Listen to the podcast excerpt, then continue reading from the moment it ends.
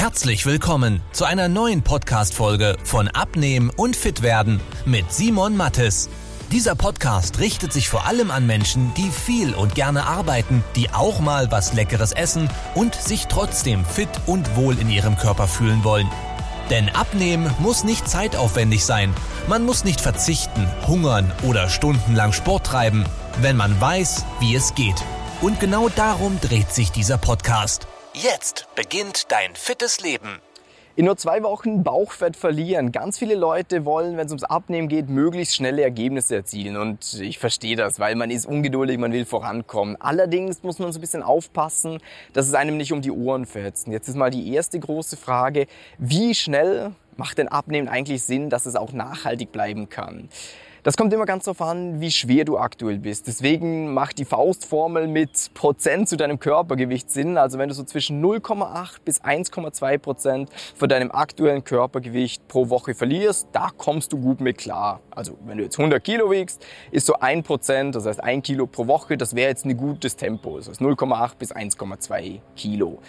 Jetzt ist aber das Tempo alleine nicht entscheidend, ob das Abnehmen gut ist oder schlecht ist, weil du könntest auch einfach nur eine Pizza am Tag essen und du würdest mit der auch so circa ein Kilo die Woche abnehmen. Allerdings ist das natürlich nicht nachhaltig. Bedeutet vier Sachen, sind sonst noch wichtig, damit man seine Abnehmerfolge auch wirklich halten kann. Erstens, damit man überhaupt mal abnimmt, müssen wir Kalorien einsparen, denn sonst kannst du nicht abnehmen.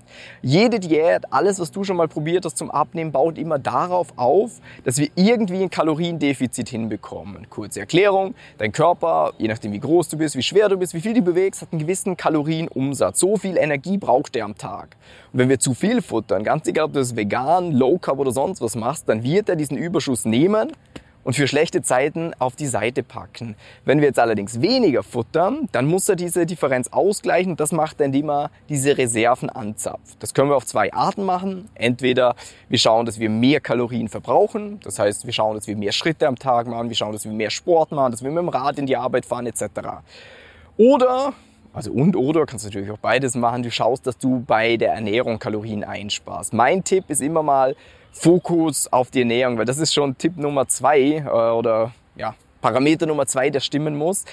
Weil in der Vergangenheit hast du vielleicht schon versucht, oftmals über Bewegung abzunehmen, hast dann viel Sport gemacht. Allerdings ist das der viel anstrengendere Weg. Du brauchst viel Zeit dafür, du brauchst viel Disziplin und wenn du mal schaust, wie wenig Kalorien du eigentlich in einer Stunde Sport verbrennst und wie schnell du die wieder reinfutterst, dann steht sich das absolut nicht im Verhältnis. Kleines Beispiel dafür.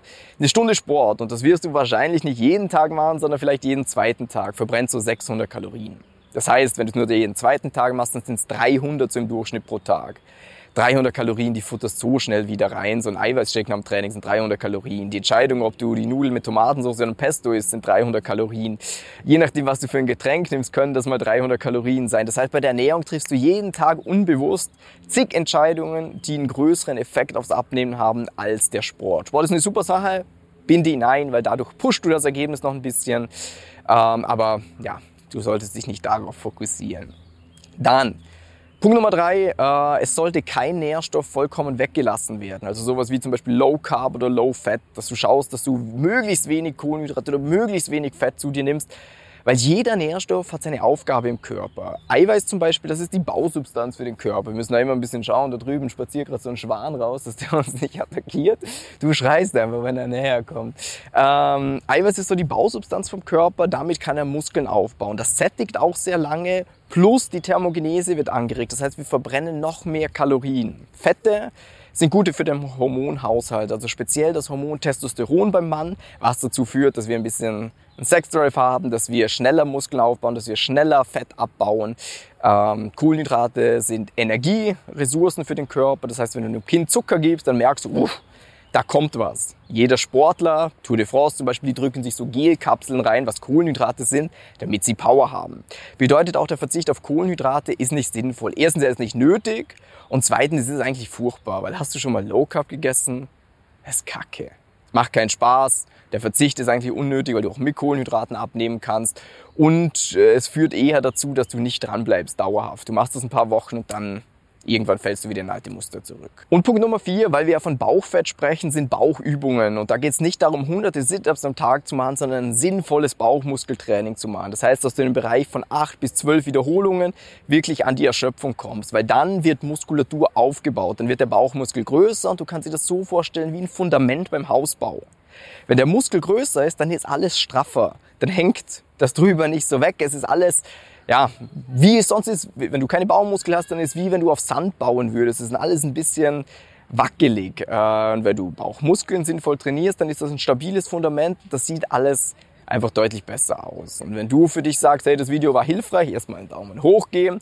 Und äh, wenn du sagst, hey, die Punkte hören sich geil an, äh, ich hätte dabei gern ein bisschen Unterstützung, wie ich das in meinen Alltag einbinde, einen klaren Leitfaden, wie ich von A nach B komme, dann kannst du unterhalb von diesem Video dich für eine kostenlose Beratung eintragen, wo wir ganz genau schauen, wo bist du gerade? Wo willst du hin? Welche Schwierigkeiten hast du und wie können wir dir am besten weiterhelfen? Das Ganze ist kostenlos, unverbindlich. Wenn es dich interessiert, einfach mal klicken.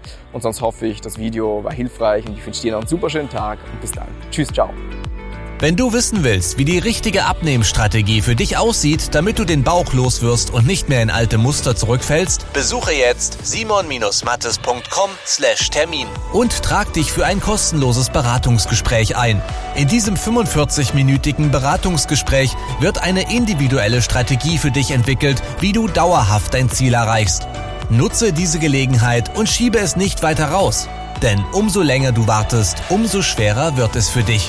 Simon und sein Team haben schon hunderten vielbeschäftigten Menschen geholfen, sich wieder fit und wohl in ihrem Körper zu fühlen. Wenn du das auch willst, trag dich ein und buch dir deinen Termin unter simon-mattes.com/termin.